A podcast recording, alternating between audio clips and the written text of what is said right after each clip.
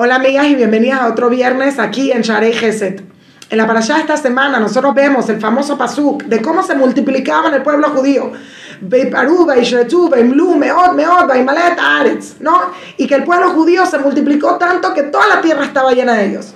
Y todos conocemos el famoso Midrash de que la Torah utiliza seis palabras para describir cómo se están reproduciendo, para enseñarnos que cada mujer daba luz seis hijos. Y por eso fue que el pueblo judío creció de 70 almas que bajaron a Egipto a más de 3 millones en los años que estaban ahí. Un número impresionante. Pero mucho más adelante, nosotros vemos que cuando Hashem hace el censo de las tribus, nosotros encontramos algo increíble. La tribu de Leví era la tribu más chiquita. No solo era la tribu más chiquita, era menos de la mitad de la siguiente tribu más chiquita. ¿Y cómo puede ser? Y la Torah nos dice algo impresionante.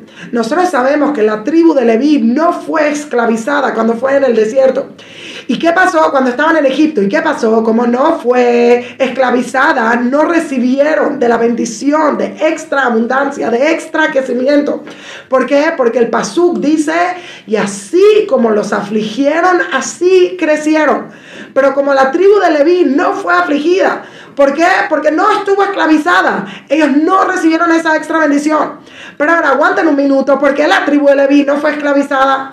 Porque cuando llamaron a todo el mundo a venir a construir Egipto y todo el mundo quiso salir y ser patriota, la tribu de Leví se quedó a estudiar. No hicieron ellos la buena escoja, pero inclusive que hicieron la buena escoja, inclusive que hicieron lo que debían de hacer tenemos que saber que hay una extra bendición que viene cuando una persona está puesta a prueba.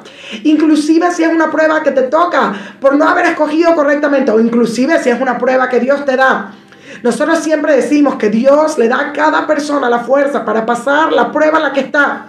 Es en el momento en el que estás en una prueba que Dios te da la fuerza.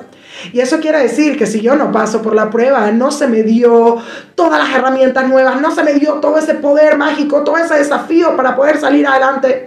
Y esto nos está enseñando algo impresionante, que es que si Dios nos aprieta, pero Dios también nos expande. Y muchas veces cuando Dios te quiere expandir, lo que hace primero es que te aprieta.